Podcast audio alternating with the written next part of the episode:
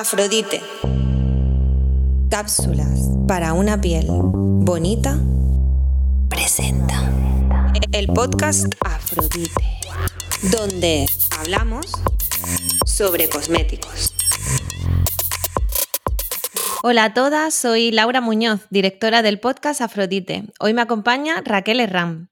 Ella tiene un blog muy chulo y una cuenta en Instagram que se llaman igual, Madly Eclectic donde comparte su experiencia, sus fallos, sus aciertos y da su opinión sobre productos de cuidado facial y maquillaje. Bienvenida Raquel, ¿cómo estás? Hola Laura, muy bien, un placer estar aquí contigo. El placer es mío. Vamos a dejar claro Raquel, antes de nada, que todo lo que hablemos aquí son opiniones personales totalmente basadas en nuestra experiencia y que no son colaboraciones con marcas, eh, sino que todos los productos de los que hablemos aquí, si hablamos de algunos, eh, son comprados por nosotras, ¿vale? Exactamente. Pues vamos a ello, Raquel. ¿De qué, no, ¿De qué me vas a hablar hoy? Bueno, pues hoy vamos a hablar de, mitos cosméticos, ¿vale? Eh, de, bueno, pues esos mitos que circulan por, por, la red y, bueno, que casi se convierten a veces en, leyendas urbanas. Y, y, vamos a, a desmitificarlos, algunos de los más eh, comunes. Y, bueno, pues a ver qué, a ver qué os parece, si os sorprende alguno Venga, de ellos. vamos a ello. ¿Cuál es el primero? A ver. Bueno, pues el primero de ellos yo creo que es posiblemente el mito más generalizado, ¿no? Eh, el más asumido entre los consumidores y también muy utilizado por las, bueno, por, por la industria cosmética en general. Y es el de que la piel respira, que nuestra piel respira y es algo completamente falso. Nuestra piel no respira, para eso están nuestros pulmones.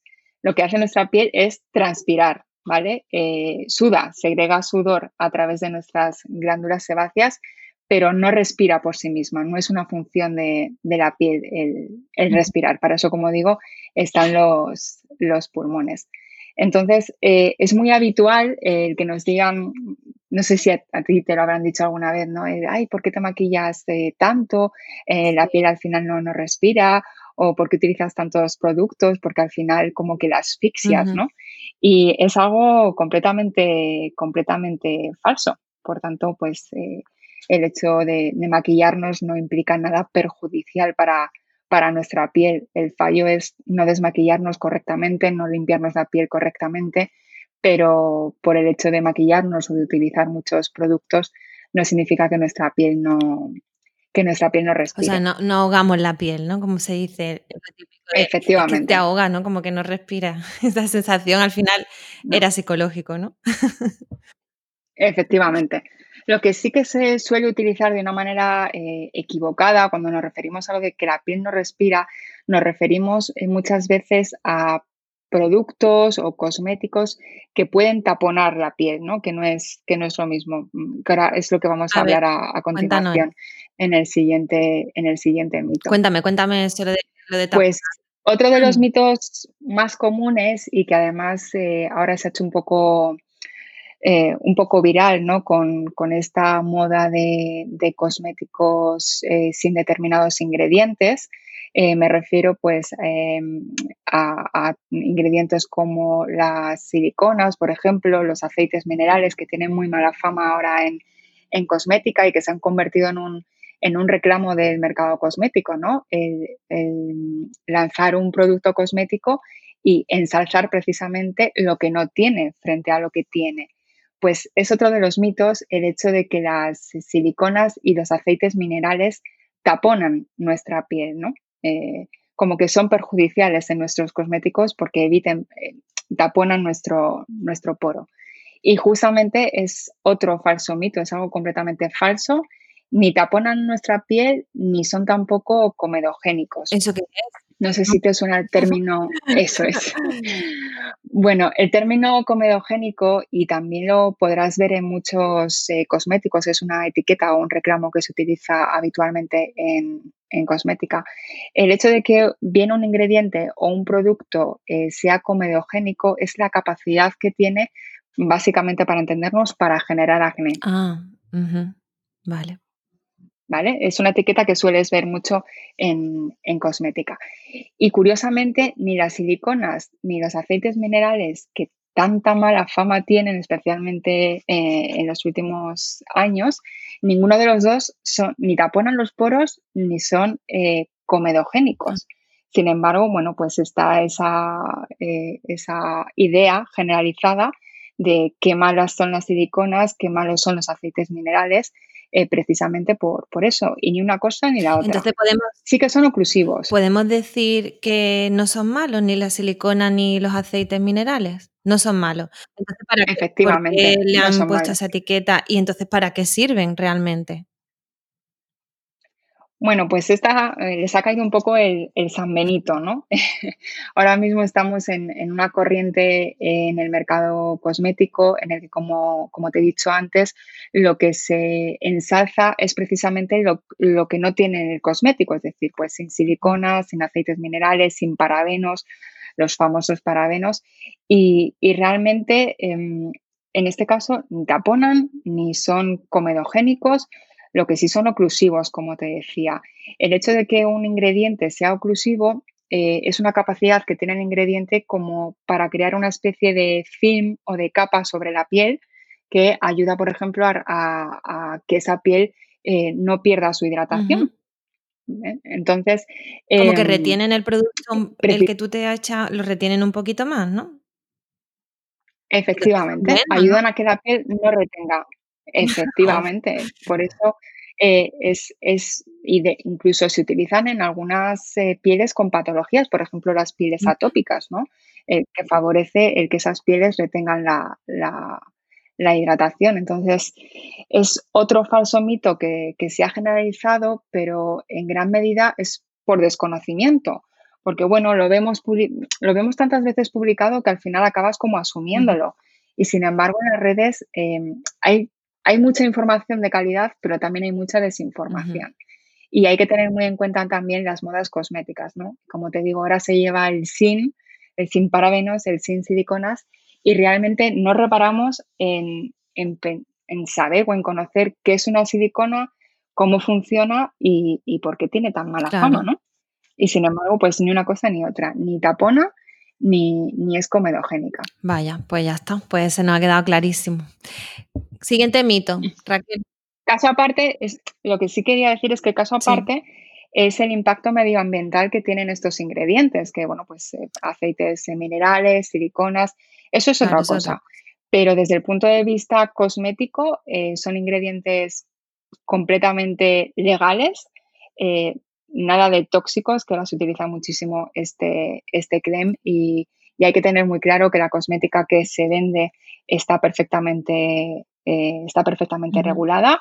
Además, son, em, son ingredientes que están suficientemente probados, que tienen muy buena tolerancia y que además son económicos. Por eso se utilizan de una forma tan generalizada en, cosmética.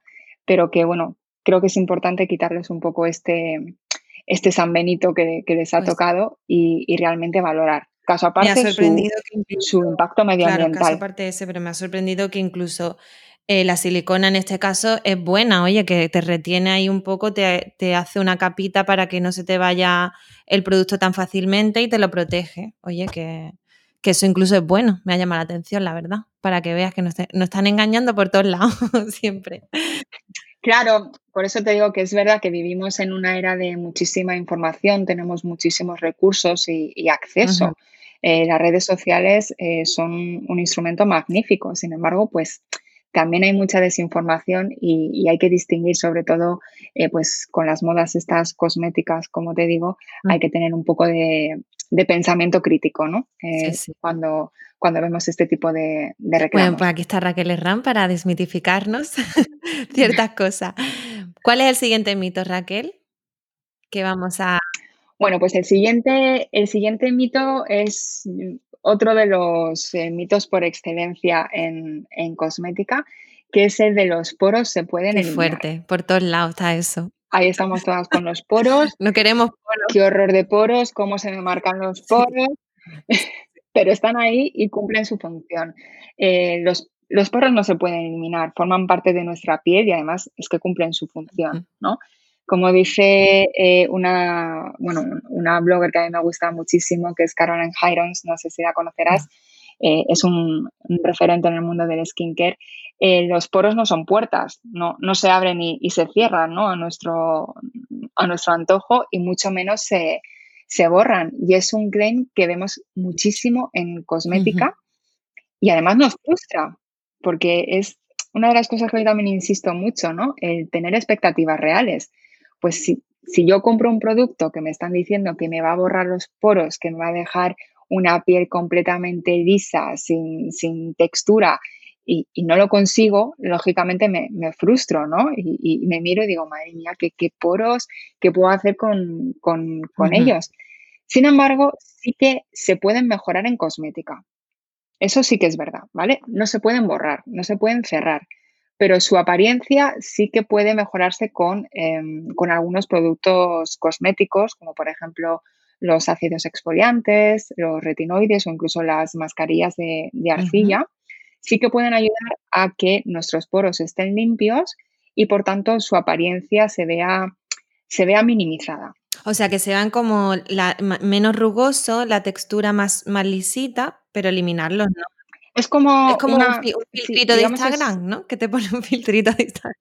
Eso es. Y también para ello, por ejemplo, podemos utilizar las siliconas que hemos ¿Ah, hablado antes, ¿no? Lo, malo que son las siliconas y sin embargo muchos productos eh, cosméticos, especialmente por ejemplo los primers que utilizamos antes de aplicarnos el, maquillaje, lo que hacen es justamente rellenas el, poro y visualmente eh, lo que percibes es como que, el poro se ha difuminado, ¿no? Mm, lo ha rellenado la, la silicona y entonces tú te notas la piel mucho más mucho más lisa. al fin y al cabo es un efecto... a lo mejor el problema no es que haya poros, porque los poros, como bien has dicho, están, ahí. Cumplen su función y tienen que existir. Es la apariencia que tiene que están como abiertos, ¿no? Como... Eso es. Entonces lo que tenemos es cerrarlos, ¿no? Cerrarlos un poquito. O rellenarlos. Y eso se consigue pues a través de estos activos, mantener, por ejemplo, los poros limpios. Hay pieles que tienen tendencia a los puntos negros.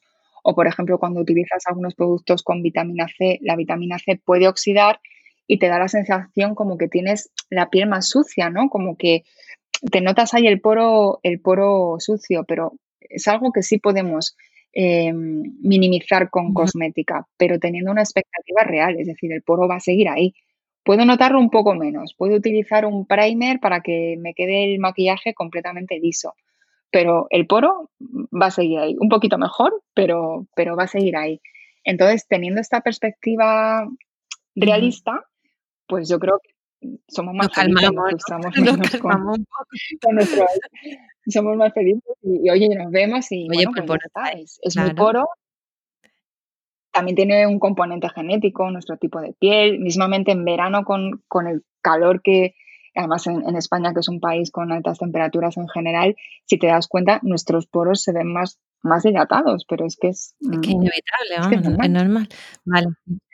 Pues entonces ya está. Un poquito de cosmética que nos ayuda a cerrar ese poro, luego a la hora de maquillarnos, pues usar un primer o Recursos, recursos tenemos. Cuando te vayas a una foto, pues te pone un filtro de Instagram y ya está. ¿No? Bueno, claro, pero muchas veces nos frustramos por eso, ¿no? Eh, pues es un tema también interesante el de los filtros, el Photoshop. Claro, cogemos, mm, pues eso, el perfil de una chica que sigamos, o cogemos el, el Hola y nos vemos el reportaje de la semana. Y claro, nos, frustramos con esas mm. Y, creerme que, de verdad que hay que ser mucho más realista. Eh, mucho más realista. Gracias, Raquel. Volvamos a la realidad de los Venga, siguiente mito. Cuéntanos, cuéntame. Bueno, pues el siguiente eh, mito, eh, vamos a hablar del tónico. ¿Vale? El tónico es indispensable para restaurar el pH de la piel. Es, el tónico es imprescindible en nuestra, en nuestra rutina. No sé si utilizas tónico. Pues mira, si te digo la verdad, ahora mismo me acabo de comprar un tónico con serum que vienen juntos porque yo tenía un concepto del tónico equivocado, o sea, y yo no lo usaba, realmente no lo usaba. Pero ahora uso uno eh, de cosmética coreana, por cierto, y la verdad que estoy encantada. Sí, sí. sí, Y sí que es verdad que yo tenía el, esta, esta creencia, la, la tenía, vamos, que... Y la tengo, ¿eh? A ver, cuéntame tú. Bueno, es que nos la venden, no es que tú la tengas, es que nos la venden. El hecho de que el tónico es indispensable porque cumple una función muy importante que es regular el pH de la piel, ¿no? Te lo venden así. Siempre que te intentan vender un, tónico, te lo van a vender así, como es necesario. Eh, para empezar, bueno, el pH, para ubicarnos un poco, es una, es una medida, ¿vale? Que, determina la, acidez o la eh, alcalinidad de, una solución. En este caso lo que estamos hablando es el pH de nuestra piel, el pH de nuestro, de nuestro manto hidrolipídico. Una piel mm, que está sana, pues su pH oscila entre un 4,5, un 5,9. Es un pH ligeramente ácido que lo que hace es que nuestra piel pueda eh, regenerarse y pueda protegerse, ¿vale? Que, que, para eso, una piel sana, digamos, en buenas condiciones, lo puede hacer por sí misma. Entonces, ¿qué ocurre? Cuando nos intentan vender un tónico, eh, uno de los mm, reclamos principales es ese, que regula el pH de la piel después de la limpieza. Sin embargo, si nuestra piel partimos de una piel sana y estamos utilizando un limpiador adecuado, un limpiador suave, respetuoso, no es necesario que el tónico restaure ese pH, porque nuestra piel por sí misma tiene esa capacidad de, de regeneración. Al igual que nuestra piel cada 28 días más o menos, una piel, como digo, sana, que no tenga una patología, se renueva, pues de la misma manera nuestra piel tiene la capacidad de regenerarse después de la, después de la limpieza. Entonces, no sería necesario el incorporar un tónico. Claro, Caso aparte es que... Pero el tema, el tema es que era como tú tienes que tener un pH tal para que el producto que vayas a usar después te penetre mejor y te, haga más efecto. Eso es lo que yo tenía pensado. Eso es lo que yo tenía entendido. Claro, pero realmente, ahora hablamos mucho de pH, pero realmente cuando tú vas a comprar un producto y sobre todo eh, un usuario normal, es decir, que no sea especialista eh, ni químico, pues muchos productos no especifican el, el, pH, ¿no? Es verdad que, por ejemplo, muchos geles o geles de ducha estamos familiarizados con el 5.5, ¿no? Mm. El pH neutro, pero la gran mayoría de productos no te especifica el pH y, no vas a estar tú indagando sobre el pH. Creo que hay que complicarse menos, ¿no? Realmente si utilizamos un limpiador que sea, pues que sea suave, que sea respetuoso, que cuando lo utilicemos no sintamos la, piel tirante, ¿no? no tengamos la necesidad de inmediatamente aplicarnos algo a continuación para, para hidratar, pues es, será correcto ese limpiador, mm. ¿vale? Que es verdad que podemos utilizar el, tónico eh, en nuestras rutinas y puede, de hecho, hay tónicos muy interesantes. Pero digamos ese recurso de, uff, necesitas un tónico porque tienes que restaurar el pH, teniendo una piel sana y utilizando un limpiador adecuado. No hace falta. No. Bueno, pues ya está, pues nos ha quedado muy claro. Otra cosa que quieras utilizar el tónico, pues por eso, porque eh, aportas hidratación, porque utilizas un tónico eh, con algunos ácidos exfoliantes para mejorar la textura, con antioxidantes, fantástico. Pero no necesariamente necesitas un tónico en tu rutina para que restaure ese. O sea, la clave entonces es que a la hora de usar el limpiador facial no se te quede la piel tirante con la necesidad esa que tú dices de, uff, tengo que mm, echarme ya algo, sino algo suave que te deja la piel, entonces la piel ya se va, ella misma se restaura. Para mí es clave el, utilizar eh, un, limpiador que sea adecuado, que no sea excesivamente mm, astringente. Para mí es el comienzo de una, buena, de una buena rutina, porque si por muchos productos que tenga tu rutina, muy caros, muy lo que quieras, si estás cometiendo el error desde la limpieza, ya, vas mal. sí, ya, ya vas mal. Sí, bueno Raquel, ¿qué más? Otro mito. Pues otro mito, y también es un mito que se utiliza mucho, pues como te digo, cuando intentan eh, colocarte un, producto o intentan venderte un, producto, eh, especialmente los stands del corte inglés. Lo siento, pero en los stands del corte inglés pasa muchísimo. Que es el, lo recomendable o lo ideal es utilizar todos los productos de tu rutina de una misma marca. Obviamente es lo que quiere la marca. Eh, evidentemente que le compres todos los productos y si es posible toda la rutina, la coreana de 10 pasos, pues eh, muchísimo, muchísimo mejor. Pero para nada. De hecho, eh, incluso de mis marcas favoritas, hay productos que me gustan más, productos que, me gustan menos o que incluso que no, le no me interesan por mi tipo de piel. ¿no? Entonces, lo, lo ideal es utilizar de cada marca lo, mejor y, lo que nuestra piel realmente necesite. Es verdad que luego las, las firmas cosméticas diseñan sus líneas con, ingredientes que son afines, que, trabajan muy bien en, sinergia, pero realmente no, no necesitamos comprar eh, todos los productos de una misma, ni de una misma marca de una, ni, de una misma línea. Además, lo mejor es comprar, pues. Incluso hay marcas que te dicen paso uno, paso dos, paso tres, ¿sabes? Y te tienes que comprar. Eso es. Pues lo mejor es, comprar lo mejor de cada casa y lo que verdaderamente necesites. A lo mejor tú no necesitas, lo que sé, un, un tónico o no tienes grandes necesidades en el contorno del ojo. Y muchas veces entras en el corte inglés y es que sales con todo el pack completo. Pues no, no es, no es necesario. Qué interesante. Eh, otro mito, Raquel. Pues eh, otro mito es el de que nuestra piel se acostumbra a la cosmética, que cada cierto tiempo hay que cambiar de cosméticos porque nuestra piel se, acostumbra a ellos y lógicamente pues no, ya, ya no nos sirven. ya, deja de hacer efecto, ¿no? El mismo... Eso es, ya no son eficaces. Eso es falso también. Y la realidad no es que nuestra piel se acostumbre a los cosméticos, sino que nuestra piel em, como órgano no es, no es algo estático, es algo que, cambia continuamente, ¿no? Bien, pues, yo qué sé, por, nuestra edad, por eh, agentes, yo que mismamente las épocas del año, eh, las diferentes estaciones del año, el pasar de, de, em, del invierno a, a, la primavera no es que nuestra piel se acostumbre, es que nuestra piel va variando sus, necesidades. Posiblemente, si nos paramos a pensar muchas veces es casi sentido común. Pues mi piel no tiene la misma hidratación, a lo mejor eh, no necesita la misma hidratación en otoño que en mm. verano.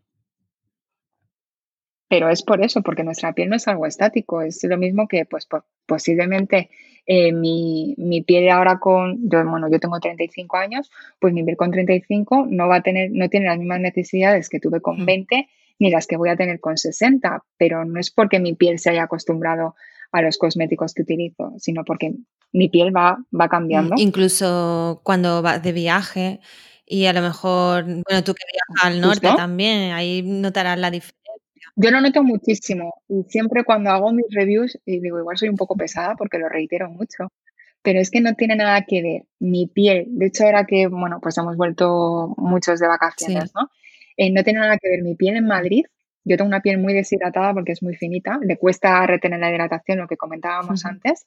Yo incluyo silicona sin ningún problema en mis, en mis rutinas precisamente por eso. Pues mi piel es muy deshidratada y vivo en Madrid, que es un clima muy seco muy seco, muy contaminado. Ahora en verano pues tenemos unas temperaturas, igual que en invierno. El invierno, o sea, son, son épocas del año, eh, como yo digo en Madrid, son como un poco radicales, ¿vale? Porque, por ejemplo, en el norte es verdad que siempre estamos con la lluvia, con la humedad, pero las temperaturas suelen ser más suaves, no es un cambio tan brusco. Y, por ejemplo, de volver a Madrid después de mis vacaciones, digo, en la primera semana, no te imaginas lo que lo notaba en, en la piel, en la necesidad de de, insistir mucho en la, bueno, en el pelo también, pero en la piel es algo como, aquí pues eso, es un clima muy seco, muy contaminado, luego estamos todo el día con el aire acondicionado, no tiene nada que ver. Nada que ver. Entonces lo que hay que tener, observar es, mm, oye, pues cómo estás tú también, supongo que el estrés, todo eso también te produce cambios. eso influye. en qué época del año está, cómo está el clima, mm, todo eso. Y yo siempre digo que mm, hablo mucho de piel emocional, porque digo que, a nuestra piel nos, nos afecta lo que nos pasa.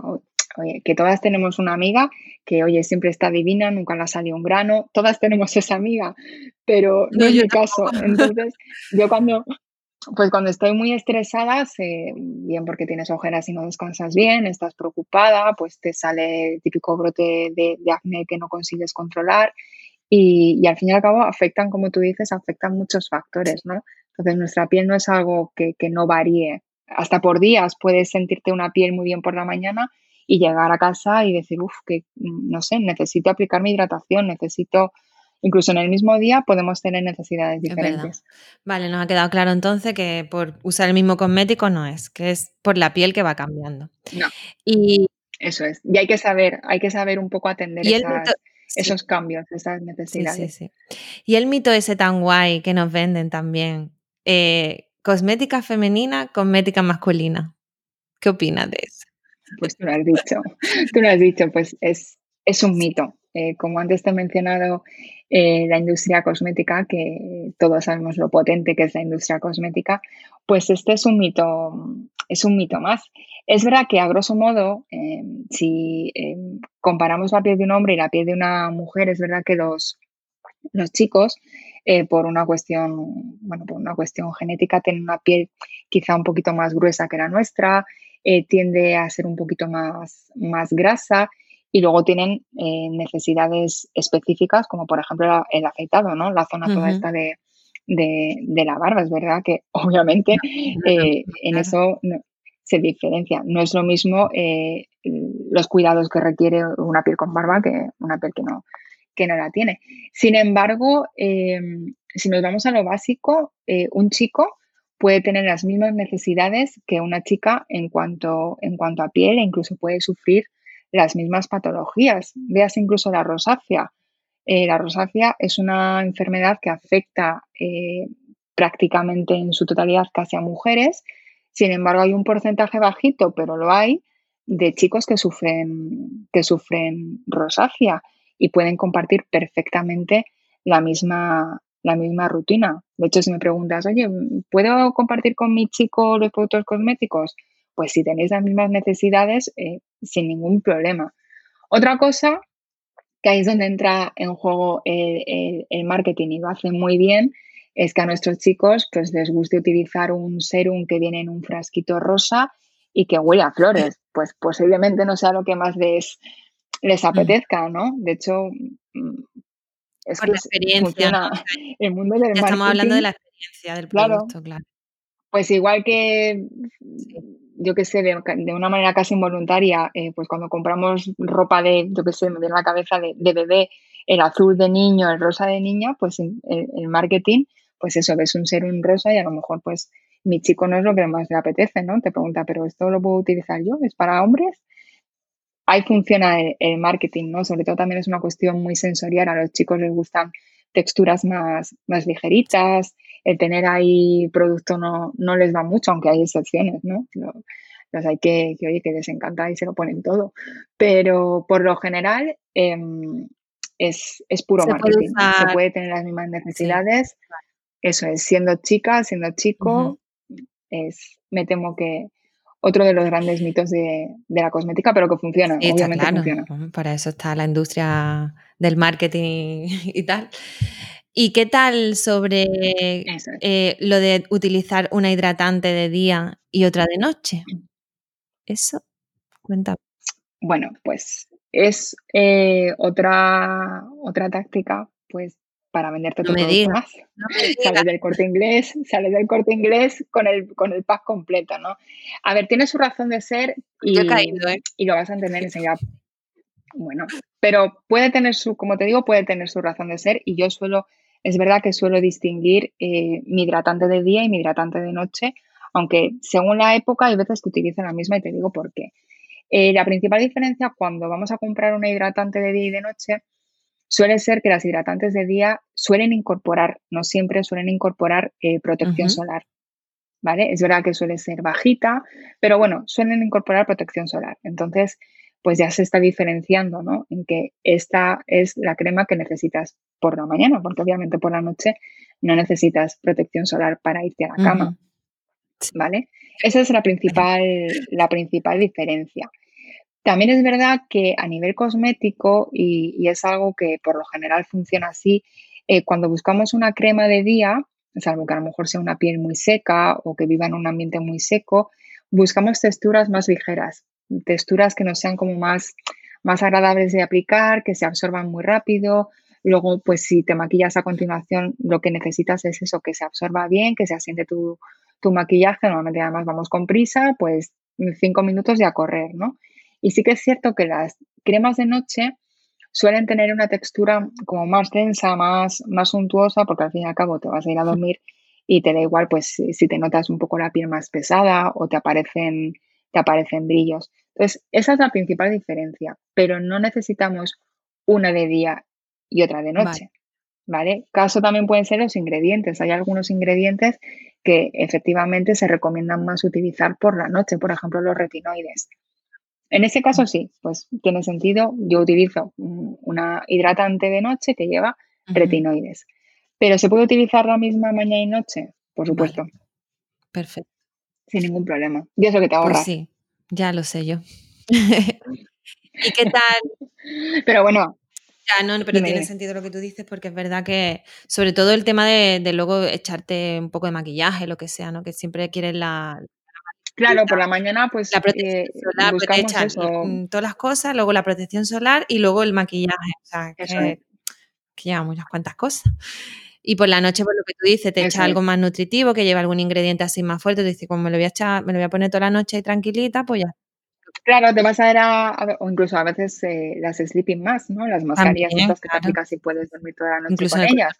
Pues te da lo mismo porque te vas a la mm. cama y, bueno, no te va a ver, no te va a ver nadie, no, no tienes problemas de, brillos, ni entonces te, te, da igual. Es verdad que por la mañana buscamos la cosmeticidad es importante, ¿no? Y en este caso eh, marca un poco la diferencia. En, ¿Y qué tal con, lo de las cremas efecto Botox? Cremas efecto Botox. Bueno. ¿Eso qué? pues es otro reclamo que podemos ver en, cosmética, ¿no? El efecto Botox o también conocido como el Botox Like. Sin embargo, es algo que, es temporal. Y hay, bueno, eh, yo creo que hay que tener un poquito de sentido común, ¿no? Igual que antes hablábamos de, de los poros que se abren, se cierran, se borran, pues hay que pensar que obviamente Em, una crema, eh, un cosmético que te aplicas a nivel tópico, no puede conseguir el mismo efecto que una sustancia que te están inyectando. Porque es que mm, no, no, tiene ningún, ningún sentido. Es cierto que hay, como te digo, cosméticos, hay cremas eh, que pueden tener ese, ese efecto, ¿no? Eh, como un, un, efecto tensor, como un efecto flash, porque al fin y al cabo es pasajero mientras te aplicas el, el producto. Es verdad que puedes ese efecto lo puedes notar con cosmética, pero es pasajero, es, algo temporal. ¿Cuánto dura ese efecto? Pues eh, en el caso de los cosméticos, eh, no sé si ahora se venden, por ejemplo, en Mercadona antes se vendían unas ampollitas para el contorno de, creo que era para el contorno de, ojos, que llevaban argilerine, que bueno, es una sustancia Botox-like, que, bueno, eh, se puede equiparar un poco el mm. efecto al Botox y efectivamente te las aplicabas y mientras te las aplicabas, o por ejemplo el remescar este que anuncian por, por la tele, ¿no? Que lo ves, eh, que ves un efecto ahí como que se te borran las arrugas y dices, madre mía, pues si eso funciona, yo creo que todas nos lo compraríamos. Sin embargo, es un efecto temporal, es un efecto flash y pasajero que dura, pues eso, mientras tienes el producto, em, mientras tienes el producto aplicado. Pero un cosmético no puede equiparar nunca eh, el efecto de, pues eso, de un Botox infiltrado en, una consulta de, medicina estética. Puedes conseguir, pues eso, un, apañito temporal, pero, pero nada más. Vale. Pues ya no tenemos más mitos, ¿no? Por ahora. Habrá más, Por ahora, ¿no? Si quieres, en, una segunda vuelta eh, seguimos. Pero bueno, creo que hoy van unos. hoy van unos interesante, vaya, me ha encantado. Muchas gracias, Raquel. Espero que, que os haya parecido a todas las que nos escuchan tan interesante como a mí y hayamos aprendido. Pues yo la verdad que me siento como una loser total en algunas cosas porque, no. porque es verdad que nos lo venden y es lo que tú dices, tantas veces que lo vemos al final pero vamos, que yo soy la primera que caía con todos y poco a poco, ya os digo, además creo que en, sobre todo en redes sociales, en, Instagram, eh, en blogs, hay muy buena, muy buena información de calidad y, veraz, ¿no? También es verdad que hay mucha desinformación, pero bueno, ahí está un poco eh, el trabajo por nuestra parte de, ir, de ir creando un pensamiento crítico y cuestionar un poco también todo lo que todo lo que se nos ve. Es verdad, pues muchísimas gracias Raquel, de verdad, de nuevo. A ti, Laura. Bueno, y a vosotras que nos escucháis, pues muchas gracias también por estar ahí. Y muy pronto tendremos nuevos episodios eh, donde aprenderemos a cuidarnos eh, mejor para estar más guapas. Para no perdértelo, suscríbete a través de la plataforma desde la que nos estás escuchando. Y como siempre, si te ha gustado, te animo a recomendar este episodio en la plataforma de podcast que utilices en redes sociales o mucho mejor aún a tus amigas. Y recuerda que tienes todos los episodios en nuestra web afrodite.co y desde ahí puedes hacerme llegar tus ideas, tus sugerencias, todo lo que se te ocurra. Yo te contestaré encantada. ¡Chao!